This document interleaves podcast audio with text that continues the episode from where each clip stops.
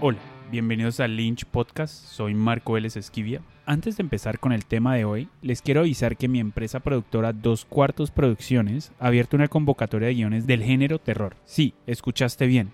Estamos buscando guiones de largometraje para producir y solo estamos buscando de este género. En Dos Cuartos Producciones creemos que los guiones son para ser producidos y no para estar en un círculo vicioso eterno de laboratorios, encuentros y mercados para luego ser encajonados o para estar en una carpeta en tu Google Drive. Nosotros creemos en la posibilidad de crear una verdadera industria cinematográfica en Colombia y para eso tenemos que empezar con los guionistas. Queremos incentivar realmente el género del horror, ya que muchos de los estímulos, laboratorios, encuentros y mercados han dejado este gran género a un lado. Y sobre este género se han creado grandes empresas, se han formado grandes talentos y se ha generado una verdadera industria.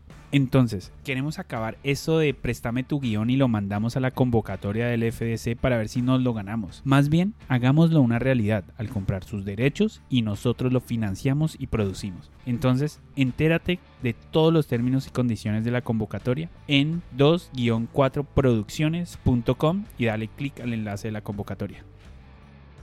En esta ocasión les traemos la charla que tuvo Ana de Solo Casting Colombia con el director Andrés Beltrán. En el 2016 sacó su primer largometraje llamado Malos Días y se encuentra en postproducción de su segunda película que hizo con Dynamo. Algunos de sus proyectos más recientes son la segunda temporada de Distrito Salvaje, Bolívar y La Ley Secreta. Aquí los dejo con Ana y Andrés. Hola. Hola, hola, hola. ¿Cómo estás? ¿Cómo vas? Muy, muy bien. ¿Y tú? Bien, todo súper. Bueno, Andrés, a mí me encanta empezar estas charlas preguntándole a mis invitados e invitadas eh, cómo llegan a esta carrera tan particular que realmente no es muy común, especialmente en un país como Colombia. Entonces, ¿cómo llegaste tú al cine? Eh, bueno, yo creo que ese siempre fue como un deseo eh, oculto desde muy pequeño, sin saberlo, quería ser director y, y realmente nace del, del amor que le tengo al cine y a ver cine realmente. Entonces, eh, de pequeño eh, vi mucho cine con mis, pues, mis padres que eran también muy fanáticos de ir al cine y, y, de ahí surge como una, sí, como un deseo sin saberlo y, y, cuando ya, digamos, tuve que tomar la decisión de, de pues, que estudiar, eh, hice un corto en la universidad, perdón, en el colegio antes de entrar a la universidad y en ese corto eh, básicamente me di cuenta que, que, esa era mi vocación. Eh, y lo hice por, por de, pura diversión. Un amigo mío me dijo que, que, este, Ben Affleck y Matt Damon habían hecho, habían hecho un corto en, en el colegio o en la universidad, no sé, y que deberíamos hacer uno. Y yo me pegué una embalada terrible y él, él, él más o menos se abrió el parche y yo terminé haciendo un corto como de 25 minutos con todos mis amigos del colegio. Eh, todos los domingos íbamos al colegio a, filmar, no sé cómo lo hicimos, pues sin conocimiento de nada. Y, y, eso fue determinante. O sea, ahí sí dije definitivamente es, es, esto, es esto lo que yo quiero hacer. Wow, bueno, ahí va con eso que dicen que la mejor escuela es ver cine como tal. sí, total. Lo, lo, descubrieron desde ahí, genial. Pero entonces tú estabas dirigiendo el corto. Sí, yo lo dirigí, lo actué, que ojalá nunca, nunca nadie lo vea.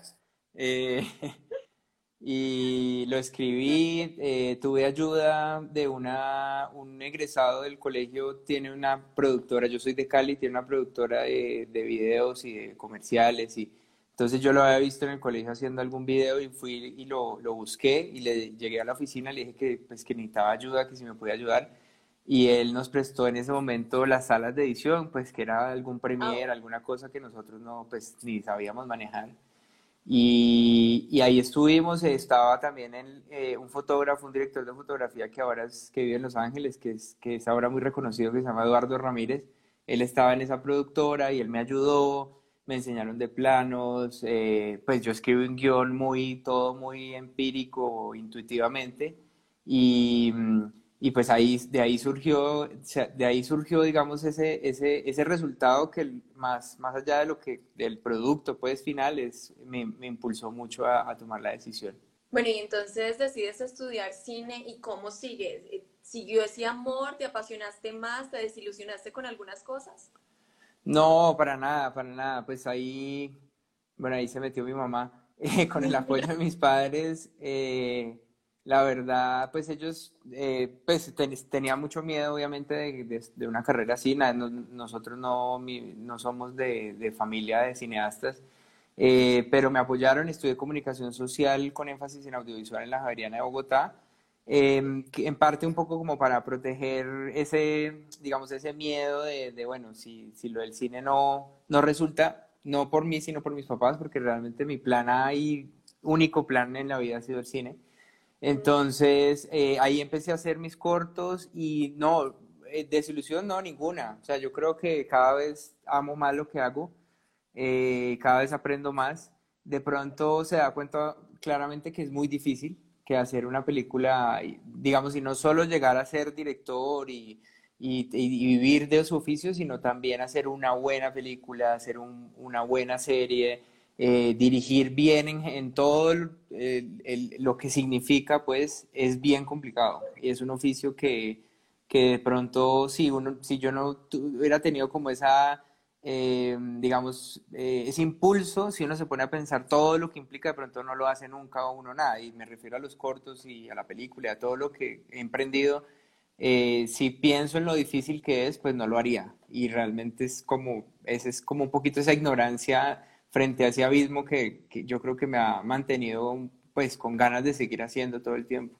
Total. Bueno, y también hay producciones de producciones. Cuéntanos un poquito de las diferencias de crear una película como Malos Días versus Tarumama, que ahorita está en postproducción con una eh, productora como Dynamo. ¿Cómo son las diferencias en cuanto a la creación del proyecto? ¿Tuviste que, digamos, cambiar algo de la historia, de tu forma de trabajar? ¿Cómo fue? Sí, claro. Bueno, en principio eh, siempre todo es lo mismo en, el sentido más básico. La cámara eh, los actores y un equipo, que puede ser un equipo de personas de tres personas o uno solo con la cámara a 200, 300 personas. Entonces creo que el principio básico del cine y la televisión sigue siendo pues ese.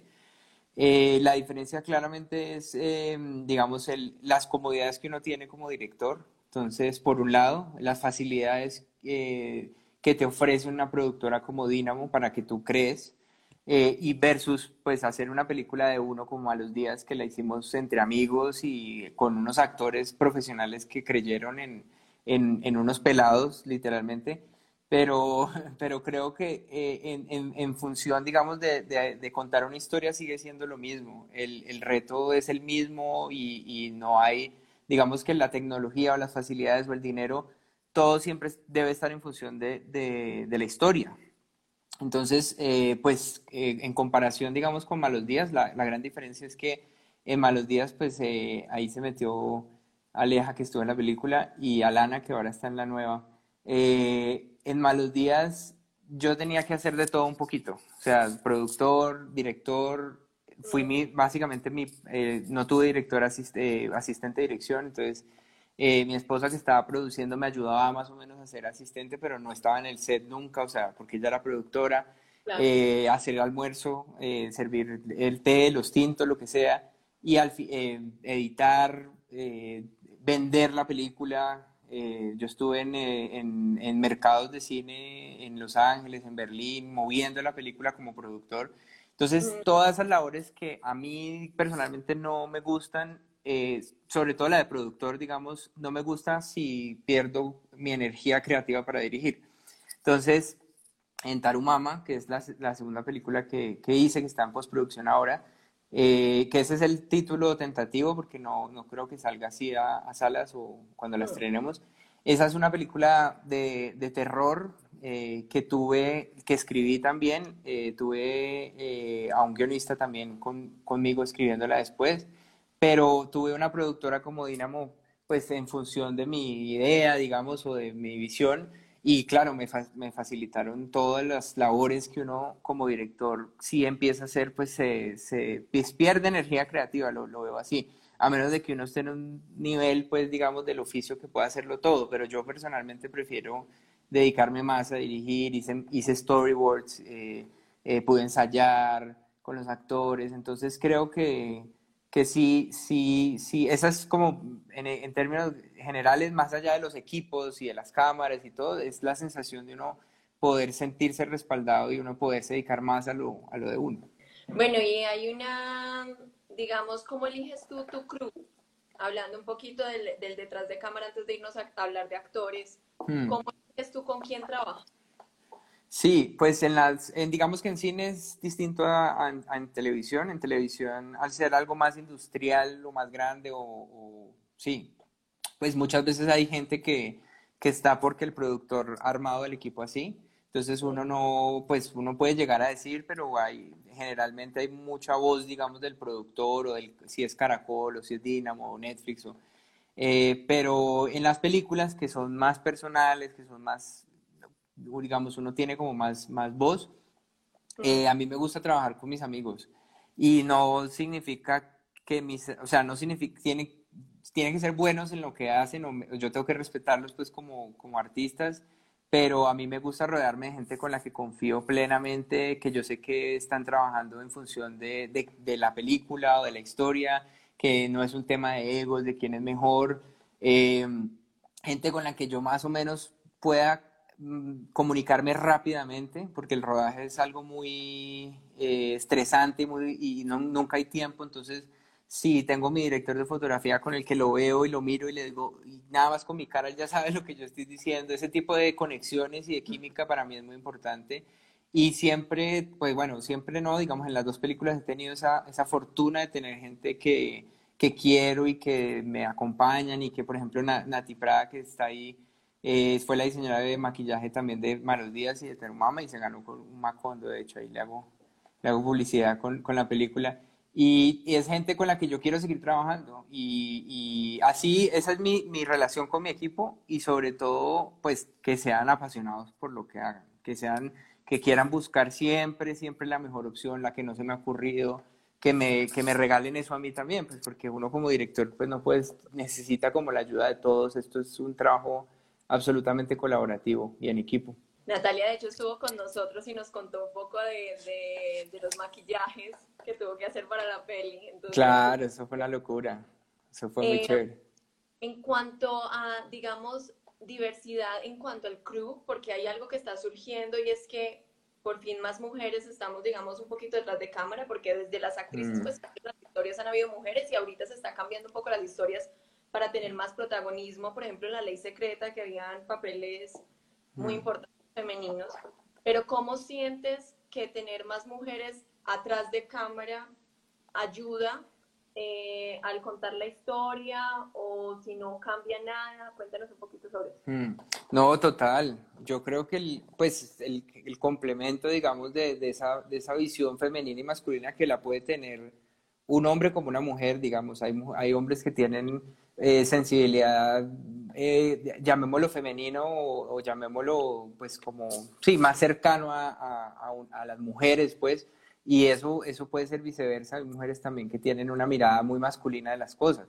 Eh, en general creo que le aporta mucho el trabajo porque definitivamente, pues por lo menos las historias que yo, las dos historias que he hecho son de mujeres. la, la, Malos Días es de, dos, dos, mujeres, y, eh, Gloria Montoya y Aleja Chamorro son las protagonistas y, la historia sobre ellas y luego eh, Tarumama es Paula Castaño, es una mujer que acaba de, pues que está lidiando con, con ser mamá, precisamente con la maternidad. Entonces yo como hombre pues no puedo contar esa historia si no, si no estoy rodeado de mujeres. Obviamente eh, desde mi casa pues mi esposa es la primera que me, me está leyendo me está diciendo si, si, si estoy conectado con ciertos sentimientos femeninos, pero en el, en el equipo pues necesito eso, por ejemplo, ahí está Diana, que es la diseñadora de producción, y, y eso es, yo creo, es decir, yo siento que las mujeres son eh, mucho más inteligentes que los hombres eh, en la mayoría, o si no todos los casos, sabe, son más acertadas en, en, leer, por ejemplo, a los seres humanos, en leer las emociones. Los, los hombres a veces somos un poco básicos en ese sentido. Y si yo no tuviera mujeres alrededor que me estén apoyando y me estén hablando y me estén dando como sus opiniones, pues yo creo que sería pues sería muy, muy, no sé, los, terminaría todo muy básico y muy sin capas, pues entonces, y, esto lo vemos también en, en, en, los eh, trabajos más técnicos, por ejemplo, que, que hay, hay gente detrás de cámaras, pero literalmente, ¿no? Los asistentes de cámara eh, o gaffer o entonces, eso es súper chévere también, que no es solo que es que la mujer está haciendo la, la labor, digamos, de, de, diseño, o de, sino en todo, están metidas en todo. La, en nuestra película la gaffer era, bueno, la, asistente del gaffer era, era mujer, entonces eso es, eso es increíble, eso es muy chévere, la verdad. Te lo pregunto a ti especialmente porque cuando puse que te íbamos a entrevistar, todas las mujeres que han trabajado contigo empezaron a hablar maravillas, a todo y me pareció muy bonito porque especialmente siendo, digamos, una industria que ha sido eh, dominada por hombres, especialmente también en la parte detrás de cámaras, mm. eh, es muy bonito ver también ese cambio, esa aceptación y tener un set donde las mujeres se sientan apreciadas, valoradas y, seguras también. Entonces, por eso también como que quería tocar ese tema, porque siento que tú lo logras muy bien. Sí, total, y yo no creo que no, no debe haber nada no hay, no debe haber ni condescendencia ni nada, o sea, yo creo que estamos todos igual trabajando. Claramente, pues yo a veces soy un poco más duro con los hombres porque les tengo esa confianza y los recocho más con ellos de alguna manera, o sea, no quiero como cruzar y respetar a, una mujer en algún comentario, me cuido mucho de eso, pero en general en las últimas estamos los dos y yo he visto las mujeres subidas en una escalera eh, pintando el set, o sea, igual que cualquier hombre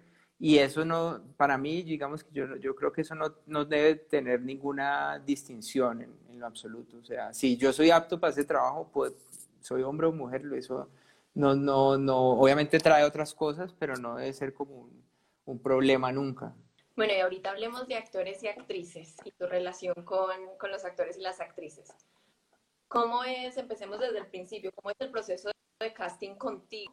Especialmente comparando, digamos, televisión eh, con tus películas propias.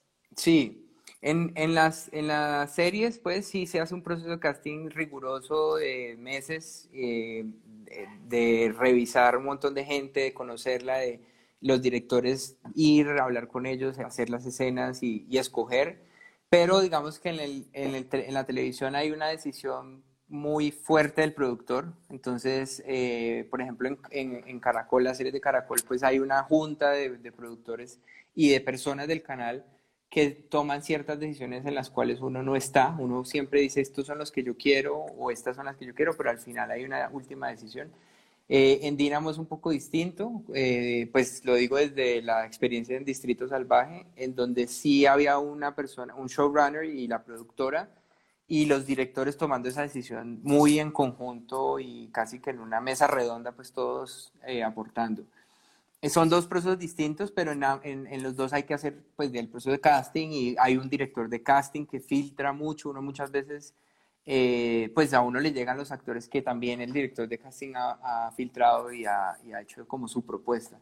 En el caso de las películas, en mi caso particular, a mí no me gusta hacer casting. O sea, para mí el casting es una cosa bastante tediosa por lo que frío del asunto. O sea, es que es como, bueno, eh, demuéstreme que, es buen actor. Y es, es a mí me da como una cosa muy, trato de, de, de, sensibilizarme un poco porque el actor creo y, las actrices les, es, es, muy doloroso eso llegar a, a, uno decir de una que uno, que uno sabe hacer la escena y que es el personaje. Entonces en mi caso me doy ese lujo y las dos películas que he hecho han sido sin casting. Entonces eh, tengo una idea muy clara de cómo quiero que sean los personajes físicamente eh, para mí es muy importante lo físico y lo físico no me refiero a que sean bonitos o feos, sino sus atributos eh, físicos de, de, de, su cara, de su cuerpo, de su tamaño, es totalmente físico.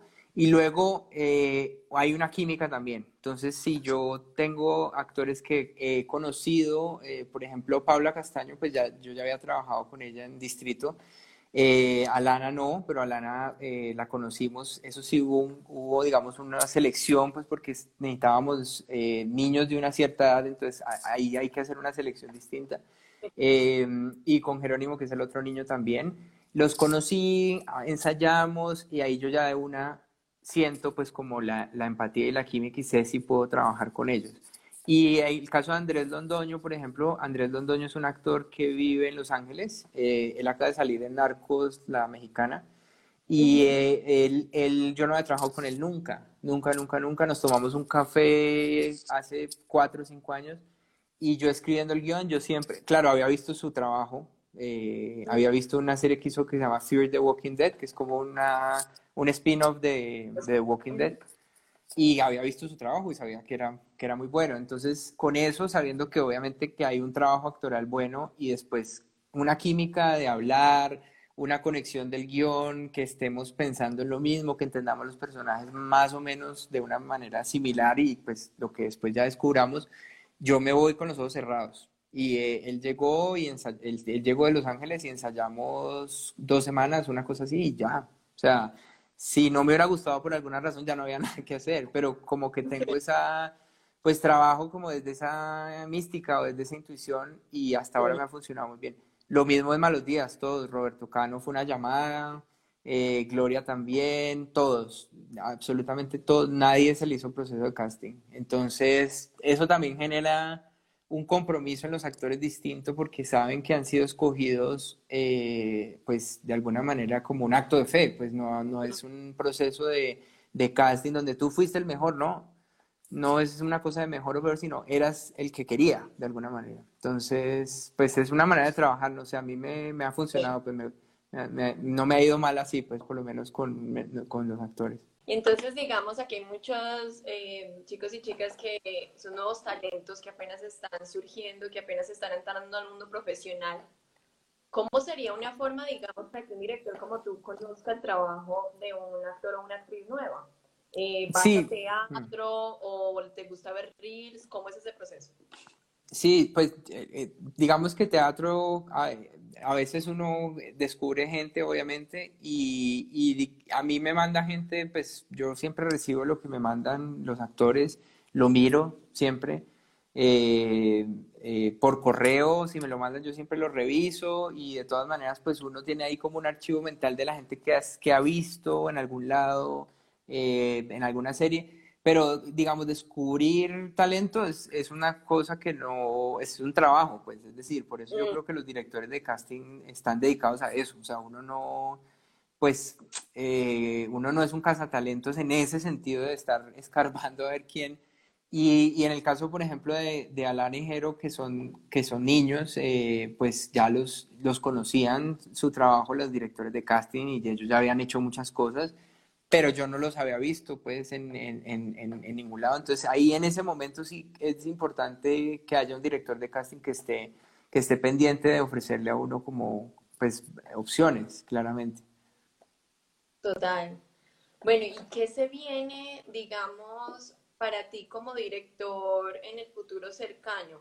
Eh, ¿Proyectos que estés en este momento o proyectos que tengas en mente, que hayas escrito durante la pandemia? ¿Qué se hmm. He querido escribir, pero ha sido difícil aquí en la casa con, con la chiquita de dos años. No, estoy, sí estoy desarrollando algo eh, y no, es, no digo nada porque está todavía muy incipiente, pero es una idea que, que, que ya empecé, digamos, a desarrollar eh, de una película. Y, y, de televisión hay un proyecto también que ya, que ya estoy arrancando, lo que pasa es que no, pues, mejor dicho, íbamos a arrancar en abril y, y ya pues se ha corrido a, esperemos que en junio o julio se reactive. Pero sí, ahí estamos haciendo algunos castings pues eh, por Zoom y estamos trabajando. Eh, pues no puedo decir qué proyecto es, pero sí, sí estoy, digamos, ahora como, como trabajando en algo, en algo concreto. ¿Y sientes que la industria va a cambiar después de todo esto? O sea, ¿cómo sientes que van a ser las cosas después con los protocolos en set? ¿Cómo va a cambiar la interacción con el crew, con los actores, las historias? Hmm, sí, yo, yo creo que eso es, eso es bien complicado. Eso es, eh, pues uno quisiera salir a la calle y que ya todo esté normal, pero creo que no va a ser así. Entonces, pues, no sé, escenas, por ejemplo, íntimas, de besos, eso, pues, eso yo creo que vamos a tener que pensar cómo contarlo de otra manera. Eh, digamos que los, em, sí, yo creo que vamos a tener que ser un poco más inteligentes eh, audiovisualmente hablando para contar ese tipo de escenas, porque es un riesgo. pero de nuevo, pues tampoco podemos poner a los actores cinco metros de distancia. Yo no, eso es, yo no sé, la verdad es muy complicado. Eh, algunas personas dicen que, que, internarse, pero entonces internarse, ¿cuánta gente habría que internarse? ¿No? Pues eh, sé, sé, que se están reduciendo mucho los equipos, lo cual significa que los tiempos también se van a tener que alargar, pero en general hay mucha especulación, o sea, eh, es, un, es un trabajo que si uno tiene un rodaje grande, pues pueden ser 200, 300 personas mm, extras y... Entonces yo, yo creo que lo que va a pasar es que se va a tener que escribir un poco en función de eso, eh, eliminar ciertas escenas que sean de conciertos o eventos masivos o y, a partir de ahí, pues ir viendo cómo, cómo también pues, se, va, se va reactivando todo de manera paulatina hasta que de pronto ya podamos hacer todo normalmente. Pero por ahora sí, pues sí nos estamos teniendo que adaptar a esto, a esta situación tan dura. Bueno, si hablemos de creación de personaje, porque contigo me parece muy interesante y es que para muchos eh, sus películas son como sus bebés, pero especialmente cuando viene desde la escritura y luego a dirigir eh, producciones. Entonces, tú dices que a veces ya sabes a quién le estás escribiendo los personajes, pero viene después que tú ya has escrito, representado por otra persona que también trae eso, mm. cómo es esa creación en conjunto con tus actores y tus actrices. Mm. Pues ese proceso es muy rico porque realmente uno no, uno no sabe todo sobre su personaje, realmente, pues es decir, uno tiene una idea y uno la escribe en el papel, pero muchas veces cuando llega el actor indicado, eh, eso se potencializa y se vuelve algo, algo gigante y algo que uno no se había imaginado, que en últimas, pues eh, creo que los directores lo que queremos es que nos sorprendan un poco y que, y que de alguna manera aporten algo que no, no, no estaba en nuestra cabeza. En el caso de los actores, como me, pues me gusta rodearme de gente con la que confío precisamente para soldarles rienda suelta y que, y que ellos creen y traigan y aporten. Y, y, claramente pues uno tiene que estar guiando ese proceso, pues porque eh, uno está pensando en la objetividad completa de la película o de la serie eh, y es un, está viendo como el, el, panorama completo. El actor claramente está viendo su papel. Entonces, eh, en general me gusta que la gente trabaje libremente, que proponga, que si eran ideas que a mí no se me habían ocurrido y si me gustan, pues grandioso. Em, y en ese sentido creo que, el, creo que el trabajo se disfruta más, porque todo el mundo se siente activo en el proceso. Entonces uno no tiene la verdad de nada, o sea, uno, pues uno es el gestor, uno si ha escrito los personajes, pues tiene una idea de cómo más o menos quiere ver, pero en general, en general cambia mucho. O sea, los personajes no son no son iguales al papel y es que eso es lo que uno quiere, que tengan vida, que, que respiren, que, que digamos que, que, que, se contradigan porque los seres humanos nos contradecimos. Entonces, ese proceso yo creo, yo lo dejo muy libre eh, siempre y cuando esté dentro del tono, que eso sí lo cuido mucho. O sea, el tono, eh, por ejemplo, en la última película yo quería unas actuaciones muy eh, muy frías y no quería una cosa, eh, digamos, de melodramática, gestual. Había, hay drama, pero no quería una cosa muy, eh, digamos, con la, el, muy frío en las relaciones. Entonces, pues ese fue como mi, mi, mi eso fue el cuidado que yo le traté de, poner, pero, pero luego, pues eso se, eso empieza a volar y pues los actores viven y ellos conviven, viven y conviven con esos personajes tanto tiempo que uno, ¿cómo les va a decir que no? pues que no es así. Qué lindo. Bueno, y también nos contabas un poquito de cómo el casting es diferente contigo, pero cómo son los ensayos entonces. ¿También haces solamente hablar sobre las escenas, ese trabajo de mesa, o en vez pones las escenas en pie? ¿Cómo, cómo haces tú esa parte? Sí, las escenas, pues en televisión digamos que las, los, eh, las lo hacemos con los, todos los directores, ¿no? Entonces, en, eh, como no es uno solo, sino son, somos varios directores, entonces se hace un proceso de sentarse a hablar y, y luego empezar a pasar las escenas y, y, realmente es, es, eh, pues el ensayo en el cine o la televisión no es de aprenderse la letra ni de pues no es como en el teatro, pues, o de, o de saber en las entradas, o, no, es, es, es, más una cuestión de, ver qué más se le puede descubrir a los personajes eh, ahí, in situ, en, en, el ensayo. Y muchas veces surgen cosas muy interesantes que uno ya después en el proceso del rodaje no va a, tener, no va a poder hacer. O sea, uno no va a poder sentarse y repetir una escena y decir, bueno, y si lo hacemos por acá, y si miramos esto, y si cambiamos esto, porque los rodajes, como mencioné antes, pues son, es muy rápido todo. Entonces creo que para mí el ensayo lo importante eh, es ver la posibilidad de descubrir eh, unos matices o subtextos o, elementos del personaje que no eran tan evidentes y que se le van eh, presentando uno ahí en la escena. Y, y, luego, pues generar también una relación con el actor, una relación de trabajo. O sea, por ejemplo, uno empieza a ver cómo debe hablarle a ciertos actores o pues porque uno no, digamos que el, me, me, gusta pensar que no todos los actores pues son iguales, entonces es, es interesante ver cómo me, me, no son robots que uno les dice una cosa y se obtiene un resultado, entonces cómo puedo hablarles a ciertos actores y ciertas actrices que, que funcionan con cierto lenguaje, a veces es, cuestión de no hablar tanto o de, o de, darle muchas vueltas o a veces es decir dos cosas, no sé. Y, luego creo que también el actor empieza a conocerlo a uno como director. Entonces va más o menos descubriendo uno que le gusta. Y después uno llega al rodaje con eso aprendido. Entonces es mucho más rápido. Ahora, no, no, los ensayos a mí no me gusta que sean muy largos. Eh, no sé, dos, tres semanas y mucho, mucho, mucho. O sea, no, no me gusta.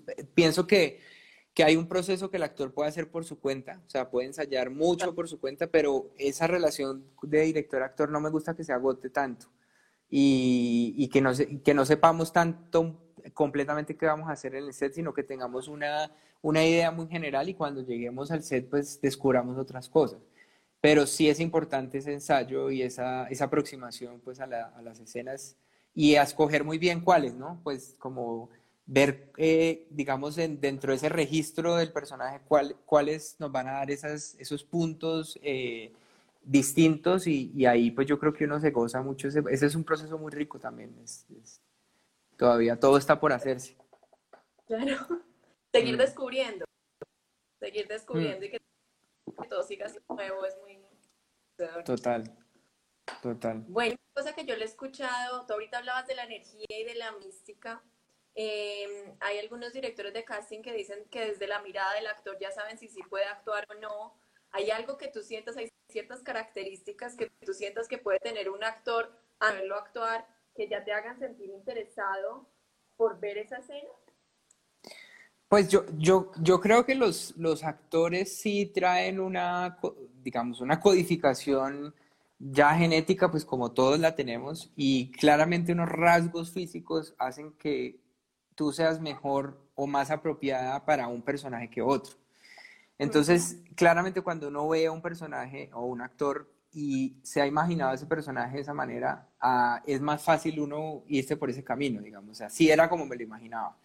Eh, hay veces que hay actores que no son como uno, hay personajes que no son como uno se los imaginaba, pero llega un actor que hace algo que uno dice, bueno, esto podría ser, pero, pero creo que el actor tiene un, ya trae una información que es, es muy difícil pelear con eso. Y muchas veces no es que un actor haga un mal casting, ni mucho menos, sino que no era lo que uno estaba buscando. Y a eso me refiero a veces eh, atributos físicos, eh, está muy alto, está muy bajito, son cosas muy, y, pues hay que ser muy sensible frente a cómo lo dice uno, pero es así de sencillo. Eh, luego, yo creo que mm, digamos que el, pues el proceso de, esa selección de, actores debe estar en función de lo que uno está contando. Entonces ahí yo creo que no, em, con eso no se puede pelear, digamos. Es como, ahora, que, uno, que yo vea a una persona y diga, solo con la mirada yo sé, sé que sabe actuar, no. O sea, eso no... yo, yo, creo que lo, lo primero que yo veo en un casting es la empatía que surge entre, entre la persona que entra al casting y uno. Entonces, uno, la, uno le charla, ¿qué más? ¿Cómo vas? Tan, tan, tan. Eh, cuéntame un poquito de tu vida, listo, lo que sea. Si el ambiente uno ve que no se relaja, que es una persona que está cerrada, que no se está abriendo a la experiencia, o pues que tiene nervios, que eso es normal, porque pues a mí también me da nervios en los castings, o sea, el hecho de, conocer cada cinco minutos a una persona nueva, pues a mí también me da nervios, pues es que, y tener que decirle algo después de que haga la escena, y qué, qué le voy a decir.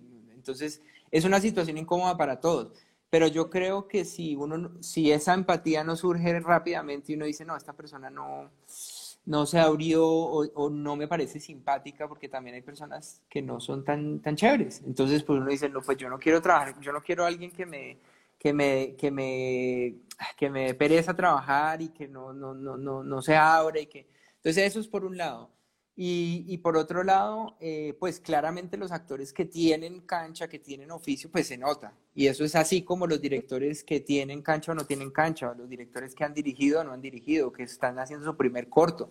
Entonces, eh, las herramientas, digamos, y en eso es, pues es una cosa que es para todos, pues hay que estudiar mucho, hay que trabajar mucho, hay que o sea, eh, ser actor no es que un día me levanté y, ya soy actor, es que es, una, eh, es un trabajo muy berraco, es muy difícil. O sea, ser un buen actor es un trabajo de, de, oficio, de leer, de ver películas, de actuar, de, de, aprender a hacer castings también, de no ponerse nervioso, de, llegar al casting y, y, soltar si quedan o no quedan. O sea, hay un montón de elementos y, yo creo que no, digamos que viendo a una persona diciendo este es, no, no, no es tan así. O sea, yo creo que lo primero es si es físicamente, si es físicamente lo que estoy buscando, chévere. Y luego si también tiene una energía parecida al personaje. Entonces, si llega y es una persona extrovertida y relajada y yo estoy buscando eso, pues eso va a hacer más fácil el camino. Eh, distinto si llega una persona súper tímida, que no habla y yo no estoy buscando eso. Entonces, creo que es, es, es, una, es una cuestión de, hay muchos factores, pues, para que uno diga que es que la vi ya fue, no, no, no, yo no diría que están así. Y también, pues, como de lo que hablas, a mí me parece importante porque yo solamente entendí, digamos, lo que tú hablas de los atributos físicos. En el momento yo estuve de voluntaria en una cosa de casting y ahí mm. fue que entendí lo importante del físico en el casting y como tú decías, no es si eres lindo o feo o flaco, sino que a veces si yo era más alta que el man, pues no me podían elegir de protagonista porque se manejan ciertas cosas y no sirve que ese personaje sea así, o a veces ya habían contratado al que iba a ser la persona vieja de ese personaje y tenía los ojos azules, entonces no cuadras. Eh, Total. Y cosa de aceptación también propia que yo creo que los, los actores no hablamos mucho, sino ay no, me dijeron que estaba muy gorda, entonces no podía, pero es que el personaje tiene anorexia, entonces ¿cómo te, no te contratar? O estaba secuestrada hace X y no podía tener ese peso. Entonces también de aceptación y de poder ah. hablarlo como algo simplemente, además de en el proceso creativo. A veces son, a veces es absurdo lo que voy a decir, pero a veces son muy guapos para el personaje. Y decimos, no, pues es que, o sea, es que está ese, e, ese, pues no, es que si es tan guapo, tan guapa, pues no, después eso nos va a quedar raro cuando pase esta escena, no sé, por decir algo, o sea, es, es, muy, y por eso no es una cosa personal con el actor.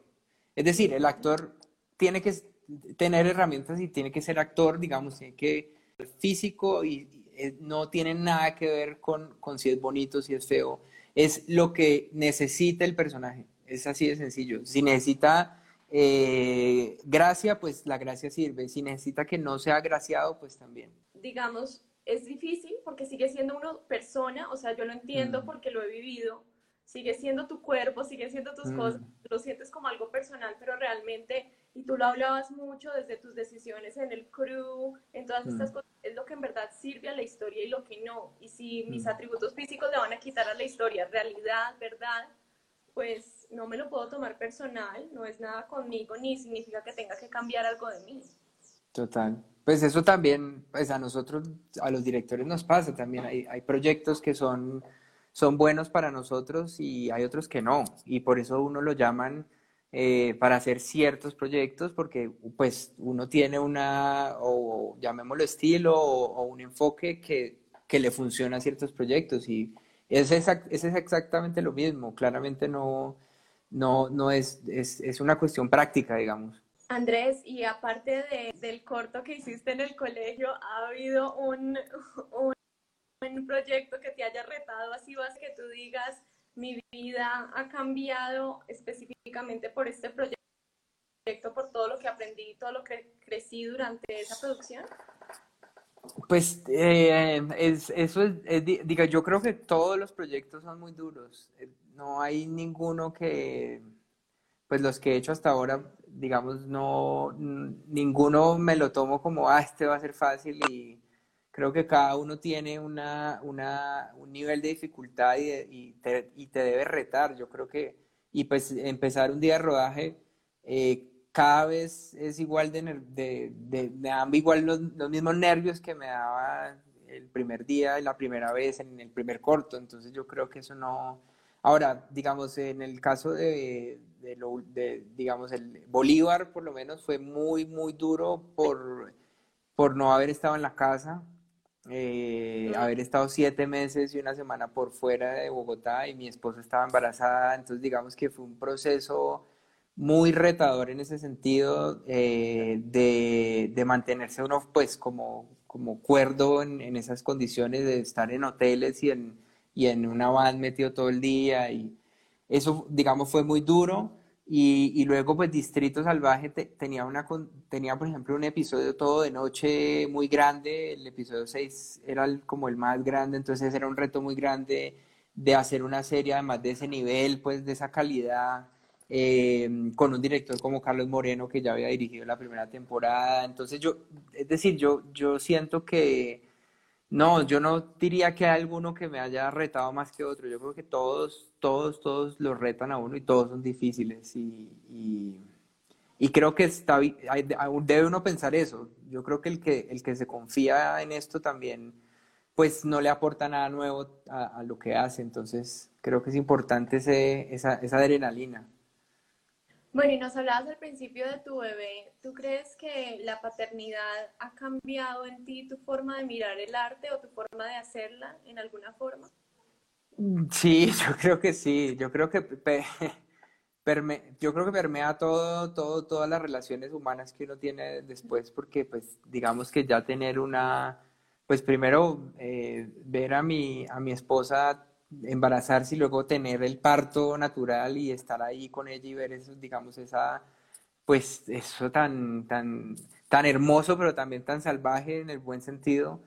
Y, y, luego tener una chiquita que está aprendiendo y que está viendo todo y que está eh, absorbiendo todo lo que hacemos y decimos, eso pues es, es una locura porque tenemos un ser humano que pues que estamos formando y que eso no, eso no, pues no, no, no, se acerca a nada de lo que, ni, crear un personaje ni nada, porque esto es una vida completa, o sea, es como, es algo muy grande. Entonces sí, yo creo que no, no sabría decir en qué, en qué sentido ha cambiado, digamos, qué, qué decisiones he tomado eh, debido a tener una hija, pero sí siento que lo cambia todo, absolutamente todo. Bueno, Andrés, y aquí una pregunta un poco compleja, pero que cambia siempre y es para ti, ¿qué es un buen actor o una buena actriz? Mm, yo creo que son muchas cosas. Eh, lo primero es un ser humano absolutamente abierto al mundo y a las relaciones humanas y, y sensible a eso. O sea, yo creo que un actor tiene que ser absolutamente sensible a todo lo que nos pasa, porque además lo representa, lo vive, lo siente y y lo, lo expresa y una cámara lo captura. Eh, y por otro lado, pues es, claramente es, una persona que, que, de alguna manera pues imita la vida, imita vivir en este, en este, en este mundo y, y por esa razón yo creo que, que, que, tiene que sentir muchas cosas, o sea, un actor eh, pues pasa por todo el registro de emociones y a la vez un buen actor, digo yo, también tiene que cuidarse un poco, tiene que cuidar su, su cordura, tiene que cuidar su, su, espíritu, pues porque se puede enloquecer con todo. Y es que el actor lo que vive, lo vive. O sea, si se da un beso, es un, es un beso de verdad. Si mata a alguien, pues mató a alguien. Eh, no, no tiene como, el cerebro no tiene como disociar eso. Entonces yo sí creo que un buen actor tiene que cuidarse mucho y no hacerse daño y, y, pues no sé, pasar por unos procesos emocionales de limpieza también después de cada personaje. Eh, y por otro lado, y pues por eso también están un poco locos los actores, lo digo con todo el cariño del mundo, así como nosotros los directores también estamos un poco locos. Pero, pero sí, es, es, verdad, tienen que, tiene que haber algo, tiene que haber locura pues para uno vivir eso, para sentirlo. Eh, y luego creo que los buenos actores también, aparte de todo eso, eh, tienen que escuchar mucho a sus, a sus actores, eh, a sus partners, a sus actores de escena. tienen que estar muy presentes, es un ejercicio como de meditación o de estar presente uno físico en el lugar estar escuchando y estar realmente reaccionando frente a lo que sucede de verdad. Eh, y hay otra parte que es una parte más de oficio, digamos, académica, eh, vuelvo, insisto, de, leer, de leer literatura, de leer eh, libros especializados, de, de, ver cine, de conocer de arte. O sea, yo creo que el actor tiene que ser muy integral y, y construirse, digamos, a partir de, yo, y lo digo pues como una crítica eh, amorosa a mis amigos actores, pero digamos, eh, no hay que perder mucho tiempo en esto, en, las redes y en estar posteando. Y yo sé que eso es importante para las carreras porque eh, suma mucho y los escogen a veces por eso. Es desafortunado, pero sí, yo, yo lo entiendo. Pero a veces también hay que, hay que nutrirse mucho para que esto no opaque lo demás y, y hay que nutrirse nuevamente viendo cine, oyendo música, o sea, entre más haya de dónde agarrarse, viviendo cosas, no digo que tengan que eh, ir y, hacer cosas extremas, pero sí, obviamente hay que vivir. Eh, yo, yo, es, un, es un oficio hermoso eh, y es un oficio que respeto mucho y es muy difícil, yo creo. Es, es, un, es un, oficio que me parece que es, se expone mucho el actor también frente a una cámara y se desnuda su, su, su ser también. Entonces, es duro, es duro, es duro. Y, y ahí también pues eh, también hay, hay, hay, hay, un elemento, digamos, de, de, vanidad y de ego que hay que cuidar mucho también, pues porque los actores que, que son reconocidos también los, y los, los, los vanaglorian mucho también, entonces también eso es peligroso porque, porque finalmente esto es un oficio y es un arte y es, es, es, esto es puro, esto es humano, esto no es, esto no es de mentiras. Cuando uno ve un actor que no, que no está conectado con su oficio, eso se nota, puede ser famoso, lo que sea, eso, eso, eso no, no transmite nada. Entonces, bueno, yo no sé, dije muchas cosas, pero es como todo eso. Andrés, ¿cuál es la parte favorita tuya de hacer películas? Porque el director está desde, bueno, y tú especialmente desde la escritura hasta el final final. ¿Cuál es tu parte favorita? Uy, eh, yo no sé, cada, cada etapa tiene tiene eh, satisfacciones muy, muy ricas. Eh, en el proceso, digamos, de escritura, pues eh, es muy chévere que todo es posible y todo funciona y todo, mejor dicho, uno logra todo lo que quiere. Luego en la preproducción empieza a venir un montón de gente a aportar esa, a eso que uno tenía en la cabeza y que estuvo en tu cabeza mucho tiempo o con el guionista con el que estás trabajando y que ahora ya es de todo el mundo. Entonces viene el director de arte, el director de fotografía, el productor, los actores, todo el mundo empieza como a, enriquecer eso que uno tenía en la cabeza y se empieza a volver realidad. Y cuando uno empieza a ver, digamos, en, las, en, en la oficina de preproducción y ve las fotos de lo que estás construyendo, de literal, en la película construimos una cabaña, entonces veíamos los planos de la cabaña y, y, y ves cómo realmente se va materializando ese sueño eso también es muy rico y los nervios de empezar y bueno.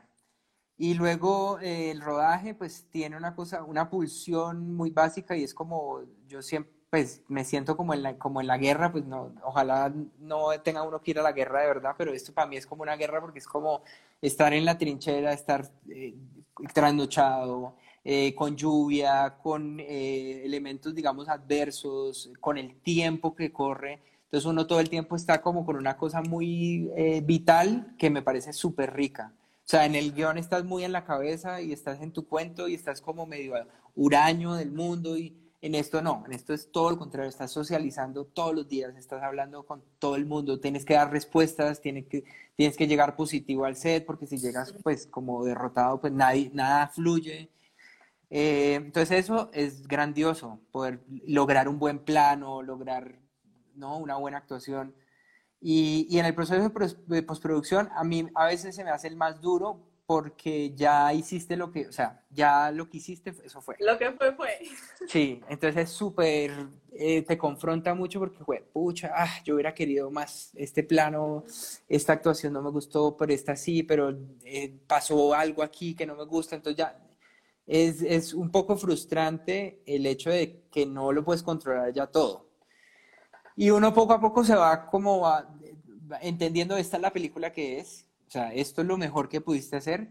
Y después llega, digamos, el editor o llega el, músico o llega los, las personas que, que, están dándolo todo en ese momento que uno también ya está cansado y empiezan a descubrir otras cosas que uno no había pensado. Y eso también es grandioso, porque empiezan a descubrir que si mueves este plano acá con esta reacción, con esta imagen, o si le pones esta música, y uno no, uno no había pensado en eso y la película, ¡pum!, coge otro impulso y dice, bueno, esto, está muy chévere. Entonces vuelves como a descubrir eh, la película.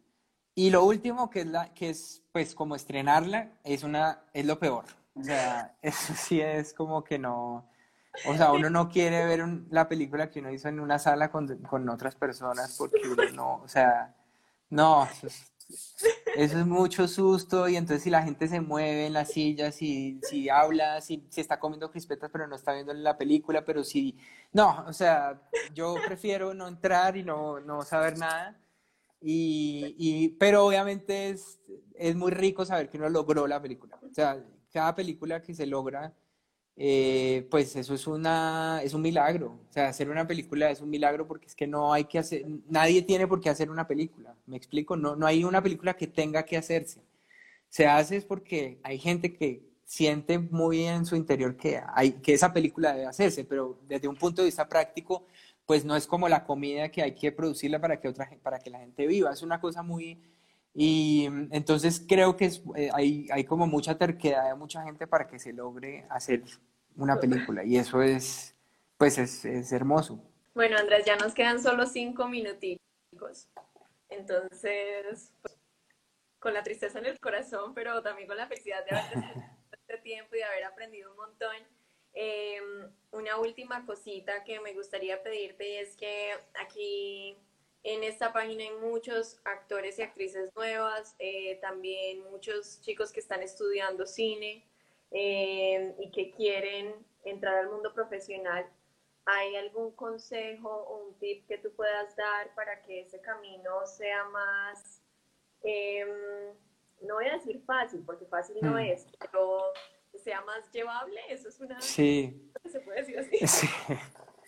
Pues yo creo que lo que nos toca a todos en esto, porque ninguna carrera es, eh, es fácil, creo que es tener paciencia y tenerse paciencia porque obviamente uno, la gente siempre ve los logros de las personas eh, en un IMDb o en Google o lo que sea y ve un título y otro título de lo que ha hecho, pero no sabe todo lo que hay detrás de, ese proceso. O sea, ganarse un, un casting o que te den una serie o que puedas hacer tu película o en fin, eh, es muy duro, es súper duro. Y yo creo que si uno no tiene paciencia y pues perseverancia, eh, pues no lo va a lograr. O sea, no, no es una cuestión de talento, sino de seguir dándole, seguir eh, tocando las puertas.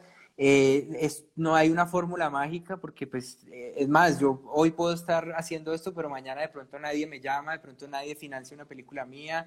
Entonces, esto es un proceso que uno no lo puede dar por sentado. Entonces, mi consejo es sí, perseverancia, paciencia, nutrirse mucho, lo que insisto en leer, ver películas y, llenar como la cabeza de, razones para uno eh, querer hacer esto y, gozárselo finalmente, porque pues somos unos privilegiados los que hacemos esto nadie nos ha obligado a hacer esto. O sea, yo sé que hay gente que la obligan a ser médico, abogado, no sé, ingeniero, pero a nosotros nadie nos obligó a hacer esto. Entonces creo que es una gran, gran, gran pasión que tenemos y por eso lo hacemos. Es, es porque lo amamos. Sí. Mil, mil gracias de verdad, mil gracias por tu tiempo, por compartir con nosotros, por abrirte y, y abrirnos este espacio para compartir, para aprender de tu experiencia. De verdad que te lo agradezco desde el alma. Estoy muy, muy feliz, muy agradecida y muchos te están mandando unos comentarios hermosos. A ti, a ti, muchas gracias y a todos los que estuvieron ahí pendientes. Muchas, muchas, muchas gracias. Y bueno, y con esto terminamos este episodio de Lynch Podcast. Recuerden que pueden seguirnos en nuestras redes sociales de Instagram, Twitter y Facebook. Y ahí pueden escuchar este podcast en todas las plataformas de podcast como Spotify, Apple Podcasts, Google Podcasts y Deezer. Y en nuestra página web lynchanima.com. Mi nombre es Marco Vélez Esquivia. See you, amigo.